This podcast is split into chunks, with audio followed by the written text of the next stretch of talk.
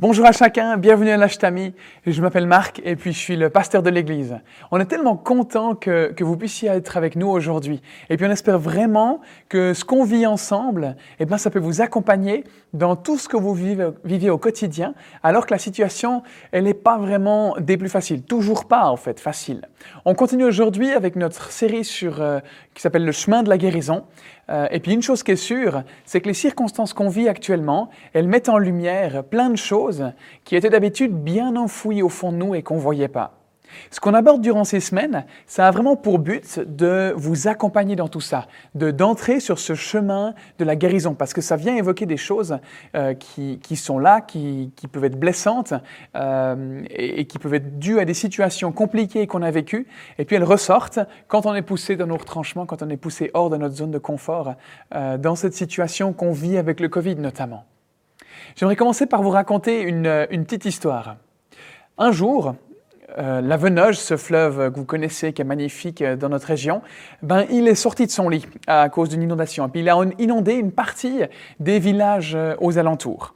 Puis sur le toit de l'une de ces maisons dans l'un de ces villages était assise une femme, comme ça, en train de trôner euh, sur les eaux environnantes. Et il y a une personne qui est venue s'installer à côté d'elle. Dites-moi pas comment, c'est pour l'histoire, d'accord? Euh, Et puis, assise sur ce toit, ben, cette femme, elle observait l'eau qui, qui, qui, avait autour de la maison. Et puis, elle voyait flotter euh, un poulailler par ici, un, un, cheval par ici, par là, et puis encore une voiture euh, qui, euh, qui est devant elle comme ça. Puis après tout ça, un chapeau. Puis la personne qui est venue rejoindre cette dame euh, sur ce toit, elle a vu ce chapeau et puis elle a trouvé ça bizarre parce que tout à coup, le, chapeau, plutôt que de continuer sa route, il est revenu en arrière. Il a remonté le courant sur une dizaine de mètres. Et puis ensuite, il est reparti dans l'autre sens. Puis après sept ou huit allers-retours, la personne a demandé à la femme, mais euh, c'est bizarre, non? Qu'est-ce qui se passe là? Puis la femme, lui a répondu, en fait, euh, c'est mon mari. Il a dit qu'il tondrait le gazon, peu importe les conditions météo. Voilà, blague de papa. Euh, ce qui est important à retenir dans cette histoire, c'est que le problème de nos jours, un des problèmes de nos jours, c'est qu'on est beaucoup à continuer à se concentrer sur le gazon, alors que la maison entière est foutue et, et inondée. La semaine dernière, on a vu qu'on avait tous besoin de guérison parce que personne, aucun d'entre nous n'est parfait. Le monde, il est imparfait. On a tous été blessés, on a tous des blocages, on a tous des, dépendances, des addictions qu'on aimerait voir euh, changer. Tout le monde a besoin de guérison. La semaine dernière, on a parlé de la cause du problème, de notre désir de vouloir contrôler certaines choses, et puis moins on se sent du coup sûr et en confiance, plus on veut contrôler les choses, plus on veut contrôler notre vie, la vie des autres, et puis notre environnement. En gros, on veut être Dieu, c'est ce qu'on a vu. On veut être au centre de notre univers. En essayant de tout contrôler, eh ben, on subit finalement les conséquences euh, qu'on a aussi évoquées la semaine dernière, à savoir la peur, la fatigue, la frustration et l'échec. C'est les choses, euh, certaines des choses qu'on peut ressentir quand on tente de contrôler notre vie. Comment est-ce qu'on fait pour s'en sortir? Comment est-ce qu'on fait pour se sortir de ces problèmes, de ces défis? Bah, la première chose qu'on va voir aujourd'hui, c'est que ça peut se faire en surmontant notre déni. Et là, si, si vous ne l'avez pas encore fait, je vous encourage à, à, télécharger et puis à imprimer le, le pense-bête qui se trouve euh, sous la vidéo, à côté de la vidéo, et vraiment vous en servir pour, euh, pour suivre ce qu'on va dire aujourd'hui, parce qu'il y a euh, vraiment des choses voilà, qui pourront euh, vous être utiles pour, euh, pour la suite. Le déni, c'est en gros ce qui nous empêche de guérir on se trouve des excuses. Vraiment, c'est pas un problème, tout va bien, t'en fais pas, je vais y arriver. On se trouve des excuses et puis on en profite aussi des fois pour accuser les autres. Ah, si ma femme ou mon mari mettait de l'ordre dans ses affaires, dans ses problèmes, bah notre mariage, il irait bien mieux. On aime faire des reproches, on aime accuser, on aime trouver des excuses. On a de la peine à voir plus loin que le bout de notre nez parce que quand on nous demande comment ça va, on répond ben ça va bien. Étant donné les circonstances, je ne peux pas me plaindre. C'est compliqué pour moi, mais bon, on est tous à la même. Et pourtant, ce qu'on vient de vivre, c'est un truc grave, un truc difficile, un truc super blessant. Mais on le met de côté un petit peu parce que, soi-disant, d'autres, ils, vivent la même chose. Mais ça ne veut pas dire que la douleur et la souffrance, elle n'est pas là. Oui, on doit apprendre à gérer notre déni. Et c'est quoi l'antidote à ce déni? Qu'est-ce qui va me pousser à enfin faire face à mes problèmes plutôt que de les repousser et de les remettre à plus tard? L'antidote de Dieu contre le déni, c'est la douleur, la souffrance. Mais malheureusement, souvent, tant que notre peur du changement, elle n'est pas plus grande que la douleur qu'on ressent, on ne change pas. La plupart des gens, ils vont pas se faire soigner par un médecin tant qu'ils n'y sont pas forcés. Ils y vont parce qu'il n'y a pas d'autre solution. Évidemment que je généralise un peu.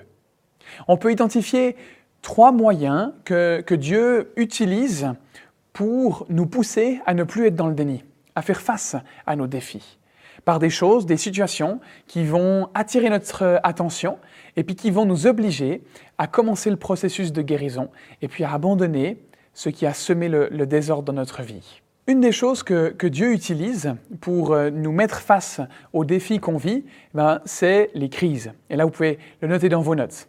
Certaines situations de crise dans nos vies, elles peuvent nous pousser à faire face à nos problèmes, à nos difficultés, et puis à changer. Par exemple, quand on est sujet à une maladie, quand on éprouve du stress, la perte d'un emploi, mais certainement d'autres choses encore. Parfois, le rythme de vie qu'on mène ou, ce qu'on fait dans notre vie, il nous pousse à un point où on n'arrive plus à suivre. Le corps dit stop, les gens autour de nous disent stop, notre patience dit stop, plein de choses nous disent stop d'une façon ou d'une autre. Deuxième chose que Dieu utilise, c'est la confrontation. Par exemple, quelqu'un de proche va nous dire, tu es en train de tout gâcher là, quelqu'un qu'on aime suffisamment, qui va oser nous confronter et nous dire la vérité avec amour. Tu es à côté de la plaque, tu es sur le point de perdre ta famille, ou bien tu es sur le point de perdre ta santé, tu es sur le point de perdre ton boulot. Il faut que tu te reprennes maintenant, il faut que tu fasses face à ton défi. Alors bien sûr, il n'y a pas tout le monde qui a raison, mais si deux ou trois personnes arrivent aux mêmes conclusions, ça vaut peut-être la peine de prendre le temps d'écouter et puis d'y penser sérieusement, parce que ça veut dire quelque chose. Et puis, la, douleur qu'on peut ressentir, la, souffrance, c'est comme un signal d'alarme. Elle s'allume pour nous prévenir que quelque chose ne va pas. Si une alarme incendie s'allume dans la maison, on va faire quoi? Est-ce qu'on va dire, mais que quelqu'un la fasse taire, arrachez-la du mur? Non, bien sûr que non. On va intervenir.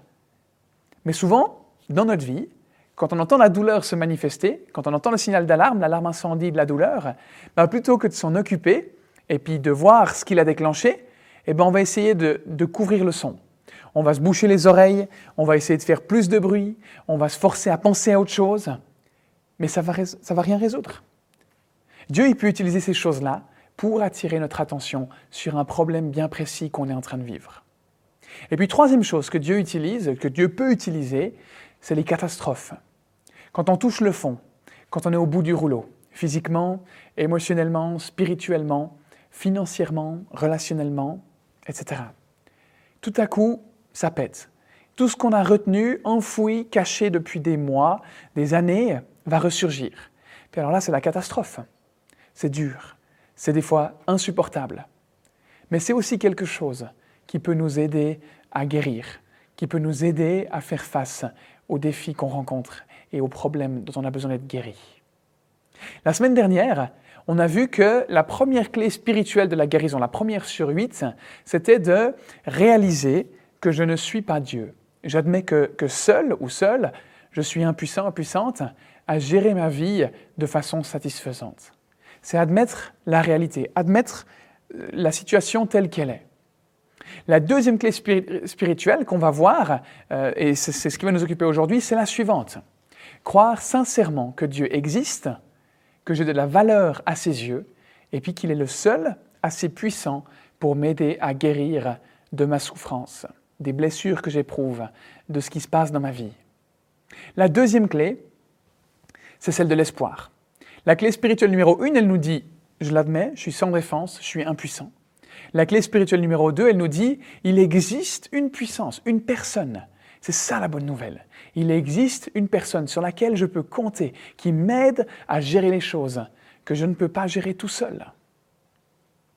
Cette deuxième clé spirituelle, elle se base sur un passage dans la Bible qu'on va lire dans Hébreu 11. Ce verset dit ça. Il faut que celui qui s'approche de lui croit que Dieu existe et qu'il, donc Dieu, et qu'il récompense ceux qui le cherchent.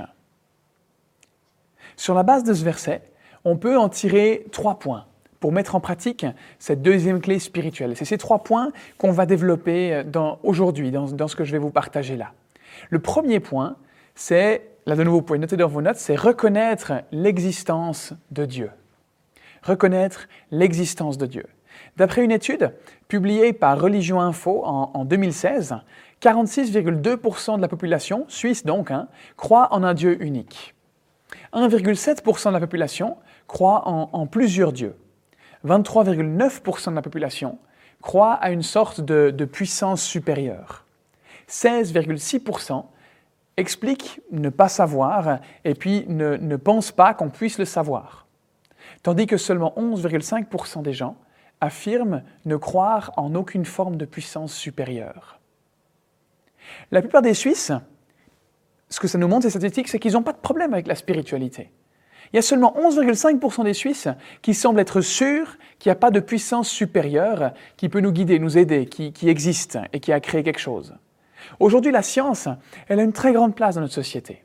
Il y a de nombreuses découvertes scientifiques qui poussent les gens finalement à reconnaître qu'il y a bien quelque chose au-delà de cette Terre, que tout ça, n'est pas juste un accident ou le fruit du hasard. Si je veux provoquer un petit peu, je dirais qu'il faut presque plus de foi pour pas croire en quelqu'un qui a créé toute la Terre et l'univers, plutôt que, que de croire en lui. La Bible, elle nous dit ceci dans Romains 1, verset 20. En effet, les perfections invisibles de Dieu, sa puissance éternelle et sa divinité, se voient dans la création du monde.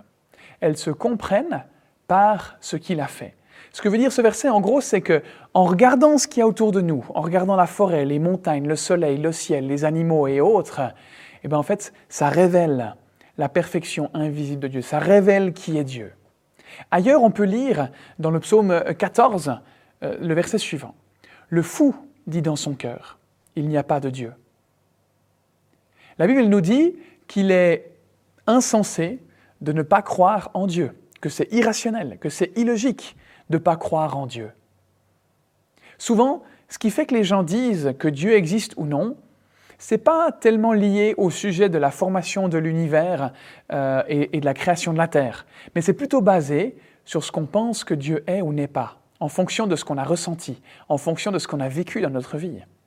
Les questions que les gens peuvent se poser, c'est mais, Dieu, c'est quoi comme genre de Dieu? Il est comment?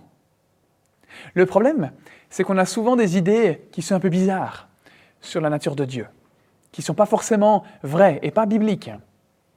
Malheureusement, il y a de nombreuses personnes qui assimilent Dieu à leur père ou à leur mère. Si notre Père était distant et qu'il manquait d'affection, eh ben on aura tendance à penser que, Dieu, euh, le Père, il est aussi distant et qu'il manque d'affection. Si on a eu peur de nos parents, eh ben on va avoir tendance à penser qu'on doit avoir peur de Dieu. Si notre père ou notre mère était violent, eh ben on a tendance à penser que Dieu, il est violent. Si nos parents étaient insensibles, on va penser que Dieu l'est. Si nos parents, si on ne s'est pas senti aimé par nos parents, on va penser que Dieu non plus, il ne nous aime pas, qu'il s'en fiche de nous. Dans ces cas-là, c'est nous qui faisons Dieu à notre image. C'est nous qui déterminons qui il est en fonction de ce que nous on a vécu. Bien sûr, c'est souvent inconscient. Ça se fait sans même qu'on s'en rende compte. Des fois, quand on, discute avec les gens, eh ben, ceux-ci ils peuvent dire, euh, même moi, hein, ça m'est arrivé de, dire ça. Euh, pour moi, Dieu sait. Selon moi, si Dieu il existait, il devrait, il serait, il ferait. Mais qu'est-ce qu'on en sait au final? Est-ce qu'on qu'on est expert en connaissance de Dieu? Est-ce que parce qu'on a une certaine idée sur Dieu, elle doit être vraie? Non, pas forcément. Des phrases du style ⁇ J'ai toujours pensé que Dieu était ceci, cela ⁇ La probabilité qu'on se trompe, elle est grande. On a probablement tort même. Franchement, peu importe ce que je pense de Dieu, ce qui m'intéresse, c'est comment il est. Qui est-ce qu'il est? Et c'est ça qui nous conduit au deuxième point comprendre le caractère de Dieu, comprendre son caractère. La deuxième étape du chemin de la guérison, ça consiste pas seulement à reconnaître son, existence, euh, l'existence de Dieu, mais à comprendre son caractère. Comment est-ce qu'il est? Tant que je ne le connais pas, tant que je ne connais pas la vraie nature de Dieu, je ne peux pas lui faire confiance. Vous comprenez ça? C'est pas possible que j'aie confiance en quelqu'un ou quelque chose dont je ne sais rien. Vous l'avez certainement vécu avec les gens autour de vous. Souvent, on pense que Dieu, il est comme ceci ou comme cela, comme je l'ai dit avant. Mais on n'a pas pris le temps de chercher. Un peu comme les experts Covid qu'on est tous devenus en 2020. Mais finalement, on en sait très peu. Donc pourquoi est-ce que ce qu'on pense, ça serait forcément juste? Heureusement, Dieu, il veut qu'on connaisse sa nature.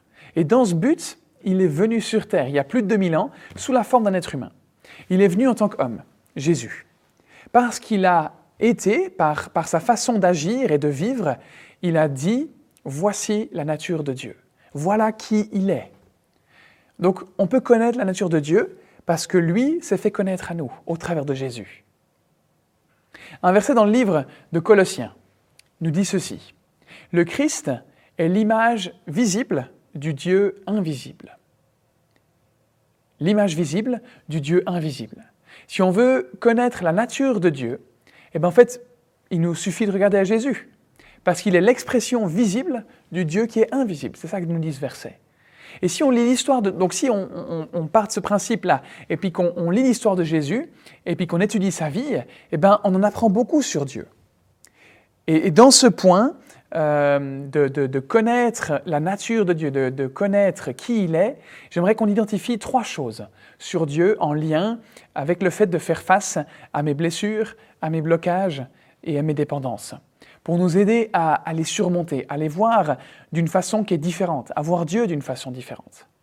Premièrement, Dieu, il connaît tout de ma situation. Il n'y a rien qui lui est inconnu. J'apprends que, que Dieu sait tout de ma situation parce qu'il connaît mes blessures, mes blocages et mes dépendances. Il connaît le bon et le mauvais que j'ai vécu. Certains d'entre nous, on a passé une semaine difficile, compliquée, un mois compliqué, ou même une vie compliquée. Regardez ce que la Bible nous dit dans le psaume 56, verset 9. Toi, tu tiens le compte de chacun des pas de ma vie, errante, de ma vie errante. Et mes larmes même, tu les gardes dans ton outre, donc dans une sorte de, pochette. Leur compte est inscrit dans ton livre. C'est fou, non? La Bible, elle nous dit que Dieu nous connaît personnellement au travers de ce verset. Il a inscrit dans un livre le nombre des larmes qui ont coulé de nos yeux. Si vous vous dites, Personne ne sait quel enfer je suis en train de vivre dans ce mariage. Ben, c'est pas vrai, parce que Dieu le sait. Personne ne sait comme c'est difficile pour moi de me débarrasser de cette habitude. Elle m'obsède continuellement. Mais Dieu, lui, il est au courant. C'est ce qu'il nous dit dans sa parole. Personne ne sait que, que, je fais une dépression et puis que je vis dans la peur. Les gens, ils ne voient pas, ils ne s'intéressent pas à moi. Mais Dieu, lui, il est au courant. Et il a inscrit dans un livre le nombre de vos larmes. Il sait tout. Il n'y a rien qui échappe à son attention. Dans le psaume 31, on peut lire ceci. Tu as vu mon malheur, tu as compris ma grande souffrance. Dieu, il est au courant de nos besoins. Et la Bible dit qu'il sait ce dont on a besoin, même avant qu'on le demande. Il voit la crise qu'on est en train de vivre intérieurement en ce moment même. Un autre verset nous dit, Ô Dieu, tu sais combien je me suis égaré et mes actes coupables ne te sont pas cachés. On veut parfois oublier cet aspect. On ne veut pas que Dieu y connaisse toutes les bêtises qu'on a faites, toutes les, choses mauvaises qu'on a faites. Le, le fait est qu'il n'y a rien de secret pour Dieu. On a un public 24 heures sur 24. Il connaît les bons jours et il connaît les mauvais jours. Les bêtises commises, les décisions stupides, et étonnamment, il nous aime toujours. Dieu n'est pas choqué de ce qu'on a fait de mal. Si on fait quelque chose de mal, Dieu ne dit pas Oh non, mais comment est-ce que ça a pu m'échapper? Mince. Non, il savait ça avant même que ça allait arriver. Bien avant qu'on le vive. Il sait même pourquoi on l'a fait. Ce qui nous a motivés, même quand nous-mêmes, on n'en sait rien. Il n'est pas choqué, il n'est pas surpris, il n'est pas déçu. Il nous connaît. Deuxièmement, Dieu se soucie de ma situation. Dieu se soucie de ce que je suis en train de vivre. Dieu il sait de quoi nous sommes faits, de molécules. On est fragile, on n'est pas des surhommes. Tendre et compatissant. C'est ce qu'on peut lire dans ces versets sur Dieu, dans le psaume 103 que je vais vous lire maintenant. Comme un père a compassion de ses enfants, l'Éternel a compassion de ceux qui le craignent, car il sait de quoi nous sommes faits. Il se souvient que nous sommes poussière. Dieu veut être le Père que nombre d'entre nous n'ont jamais eu, tendre et compatissant. Mais comment est-ce que Dieu peut m'aimer?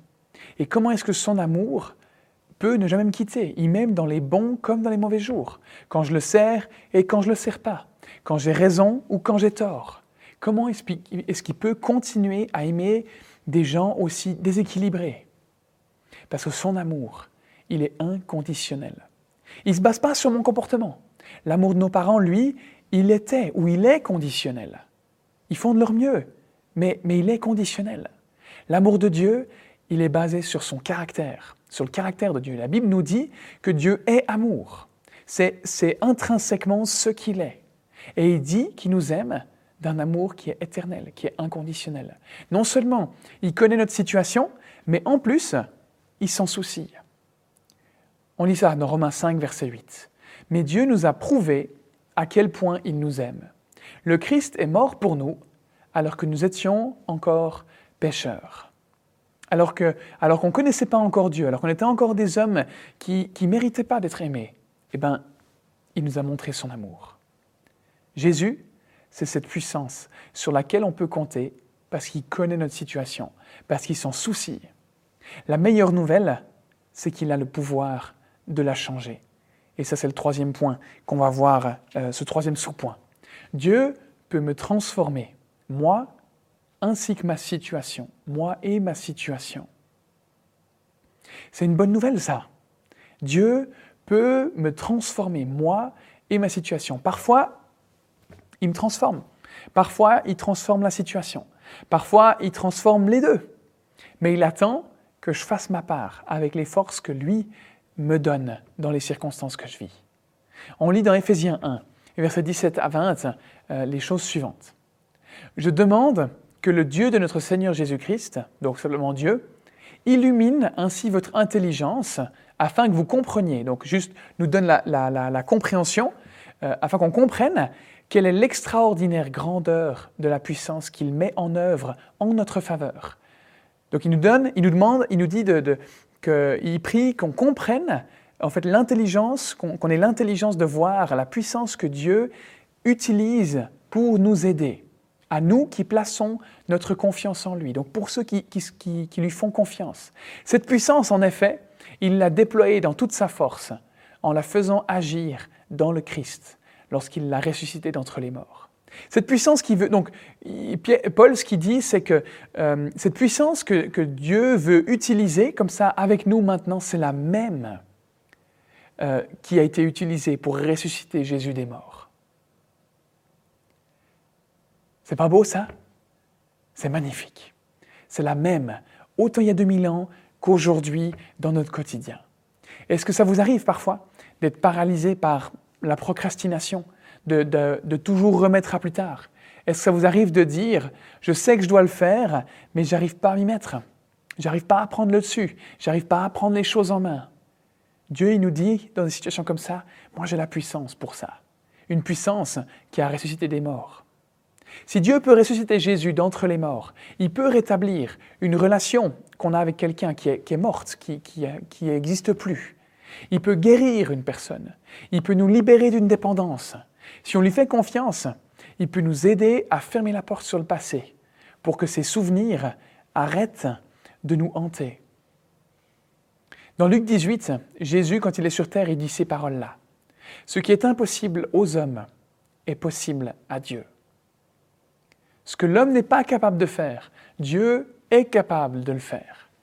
La Bible, elle dit que rien n'est trop dur pour Dieu. Nous, on se dit, ah mais tu comprends pas ma situation. J'ai essayé de changer, mais j'y arrive pas, donc je ne peux pas être aidé. Mais rien n'est impossible à Dieu. Et cette situation, qui a l'air désespérée, bah pour lui, elle ne l'est pas.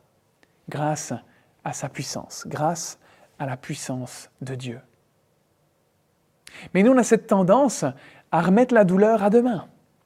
Plus on fait ça, plus la possibilité de s'en sortir et de guérir, elle s'éloigne plus on nie ce qu'on vit en disant c'est pas un problème, je peux gérer ça tout seul, je peux y arriver, pas de souci. Moins il nous reste de jours sur cette terre pour être tout ce que Dieu veut qu'on soit. Certaines personnes, quand elles ont éprouvé une douleur intense causée par des, des problèmes actuels, elles vont se retrouver coincées dans le passé plutôt que de s'occuper du présent et de l'avenir. On se retrouve à toujours parler de ce qui n'allait pas dans le passé. C'est comme si on conduisait une voiture en regardant toujours dans le, dans le rétroviseur ou celui qui est au centre là. C'est utile, ça nous donne une perspective, ça nous permet de nous repérer, de savoir comment conduire dans le présent parce qu'on doit observer l'environnement. Mais contempler le passé nous donne aussi une perspective euh, négative. Si on fait que ça, on n'est plus dans le présent. C'est comme rouler dans une voiture où le rétroviseur serait plus grand que le pare-brise. Ça marche pas. Le risque est grand de vivre comme ça, coincé dans le passé et ne pouvant pas continuer à vivre le présent. En continuant à vivre dans le passé, on a tendance aussi à le répéter, à le reproduire. Cette série sur la guérison, elle traite de croissance spirituelle. La croissance spirituelle, ça consiste à, élargir, à agrandir le pare-brise et puis à rétrécir le rétroviseur pour pouvoir continuer à vivre le présent. Comment est-ce qu'on s'y prend? Ben, En reconnaissant que Dieu existe et, en comprenant sa nature, qui, qui il est, comprendre qu'il se soucie de nous, qu'il nous comprend et puis qu'il nous aime. Et puis, dernier point, eh ben, qui veut nous aider. Ça, c'est le, le dernier point qu'on va voir. Accepter l'offre d'aide de Dieu. Dieu aimerait nous aider dans ce qu'on vit. Croire en Dieu, ça ne suffit pas. Ça n'a pas effacé nos blessures. On doit compter sur la puissance de Dieu. Et ça, c'est bien plus que de croire seulement. Voici ce que Dieu nous offre et qu'on lit dans, le livre de Philippiens au chapitre 2. Dieu travaille en vous et il vous rend capable de voir, pardon, de vouloir et de faire les actions qui lui plaisent. C'est lui qui nous rend capables de faire ce qui est bien. En d'autres termes, Dieu dit, ta volonté seule, elle suffit pas. Des bonnes intentions, ça suffit pas. Ce dont tu as besoin, c'est de ma volonté et de ma puissance pour t'aider à changer. Je vais te donner la volonté pour que tu sois capable de changer. Peut-être que vous vous dites, ouais, je ne sais pas si je veux changer, parce que en fait, ça me fait peur. Ce n'est pas agréable la situation dans laquelle je suis, mais au final, ce n'est pas si terrible que ça non plus. Je ne sais pas ce que me réserve l'avenir. Je ne sais pas ce que me réserve le fait de changer. On n'a souvent pas envie de changer. Comme je vous l'ai dit, tant que la douleur, elle dépasse pas la peur du changement. Tant qu'on n'y est pas forcé, on ne va pas le faire. On peut le faire en disant à Dieu, Dieu prépare-moi à être prêt à changer. Et lui nous donne la volonté et la puissance de compter sur lui. Qu'est-ce qui se passe quand j'ouvre ma vie au fait que Dieu agisse en moi? Quel effet est-ce que ça fait dans, dans ce que je vis? Est-ce que ça me transforme en, quelqu'un qui est complètement fou de Dieu, en un, en un extrémiste? Mais non. La Bible, elle nous dit exactement ce qui va se passer quand on invite Dieu dans nos vies, dans 2 Timothée 1, verset 7. En effet, l'Esprit Saint que Dieu nous a donné ne nous rend pas timides. Donc l'Esprit Saint, c'est Dieu qui habite en nous. Au contraire, cet Esprit nous remplit de force, d'amour et puis de maîtrise de soi. Dans d'autres versions, on traduit ça par sagesse. Le Saint-Esprit dans nos vies, donc Dieu qui habite en nous, ça a pour conséquence qu'il agit, et puissamment. Premièrement, on est rempli de sa force, de sa puissance dans nos vies on a la puissance pour se débarrasser de ces habitudes dont on n'arrive pas à se débarrasser. La force pour faire des choses qui sont bonnes, mais que je suis apparemment pas capable de faire tout seul. De la force pour me libérer du passé et pour me défaire des souvenirs qui peuvent me hanter et puis m'empêcher de vivre le présent.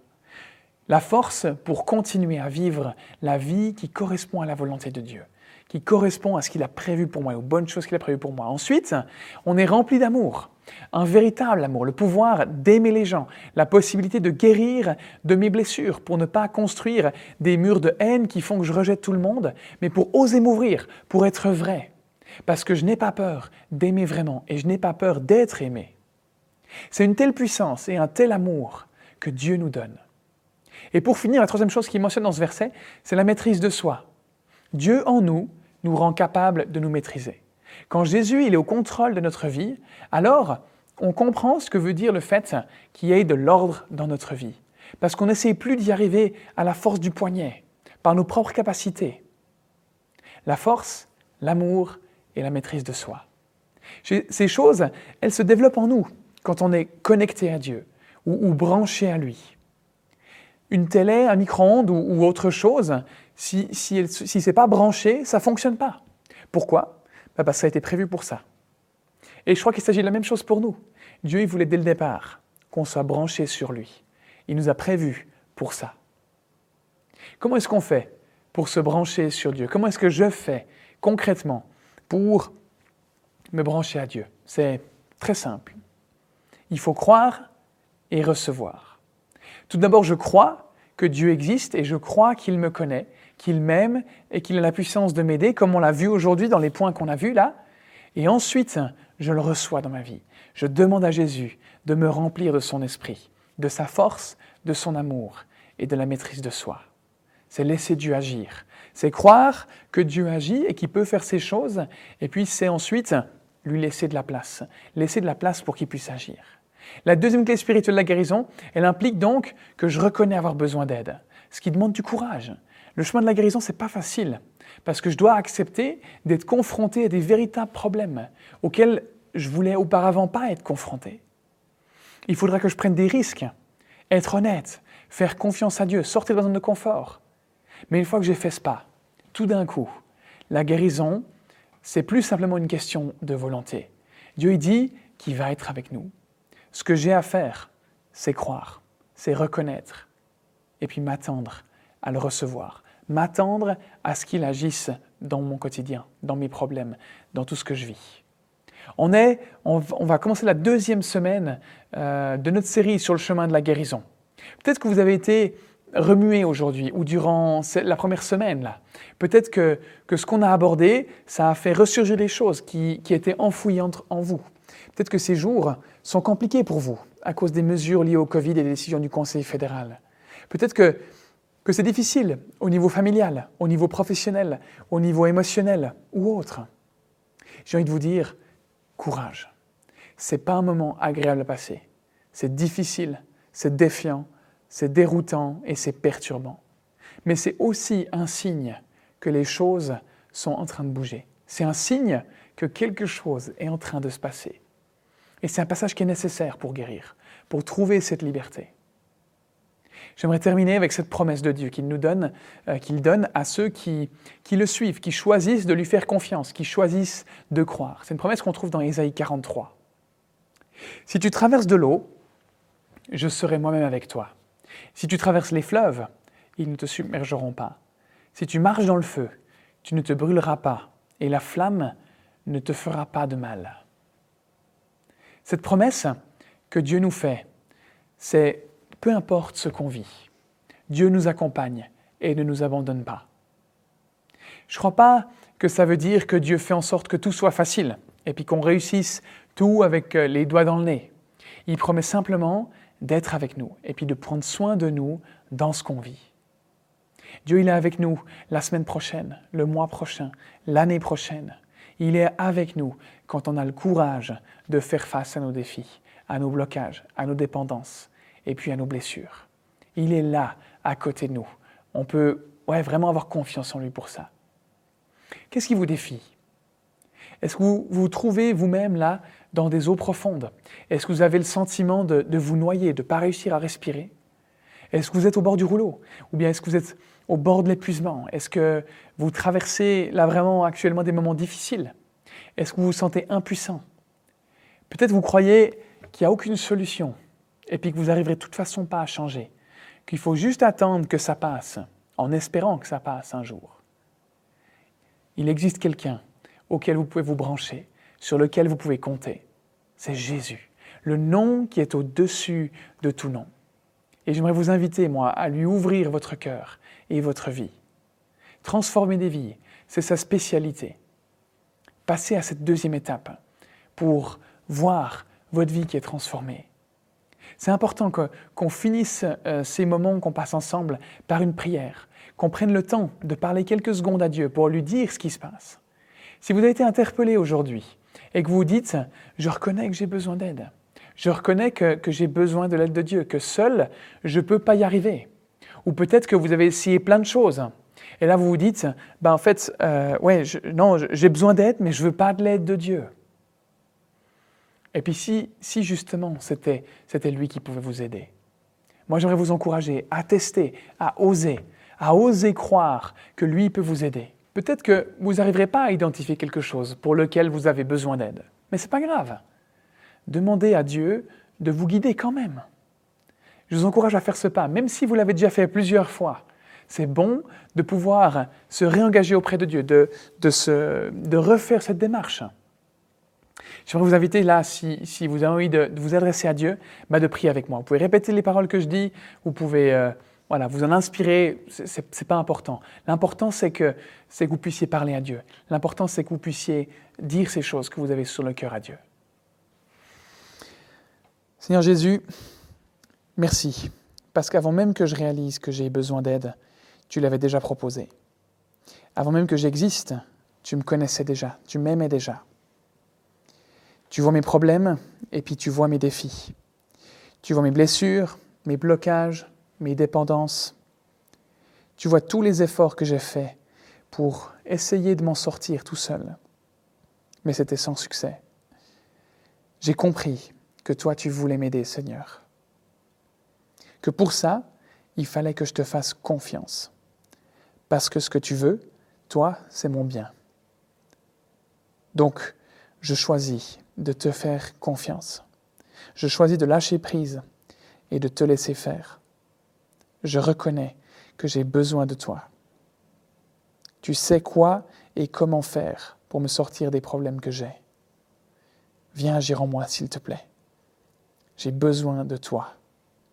J'ai confiance que tu agiras, peu importe comment. Merci, parce que tu viens habiter en moi. Merci de me remplir de toi. Merci parce que tu es amour et cet amour, tu me l'as donné. Amen. En ce qui me concerne, je trouve ça tellement soulageant de pouvoir laisser Dieu s'occuper de mes problèmes, parce qu'il sait quoi faire et comment faire. Et ça, moi, ça, me remplit de paix, ça m'apaise. J'espère vraiment que vous, pouvez le, vivre aussi euh, pendant cette semaine et puis euh, pour la suite. Si vous avez fait cette prière, vous pouvez avoir confiance dans le fait que, que Dieu agira. Il est fidèle, il ne nous abandonne pas. Il est bien plus grand et plus puissant que ce qu'on peut imaginer. Il est capable d'agir dans nos vies. Je vous rappelle que vous pouvez rejoindre un petit groupe pour débriefer de ce que vous vivez, pour aller plus loin, pour en savoir plus sur le thème qu'on aborde pendant ces deux prochains mois. Ça va être un thème important, ça vaut la peine d'en parler avec des gens. À l'Ashtami, on aimerait que les relations avec les autres, elles soient importantes, primordiales, parce qu'elles nous permettent de, nous aimer les uns les autres, de nous accompagner dans ce qu'on vit, de nous encourager mutuellement, et puis de nous défier pour grandir, de, de s'encourager à grandir. N'hésitez pas à m'écrire à cette adresse pour, pour, vous inscrire, pour participer à un de ces petits groupes. Je, je souhaite que, que, cette nouvelle semaine qui s'ouvre devant nous, elle soit pour chacun de nous l'occasion d'en découvrir plus sur qui on est et plus sur qui Dieu est, euh, pour qu'on puisse vraiment comprendre comment euh, Dieu agit dans nos vies et puis comment il nous aide et il nous accompagne. Une bonne semaine à vous.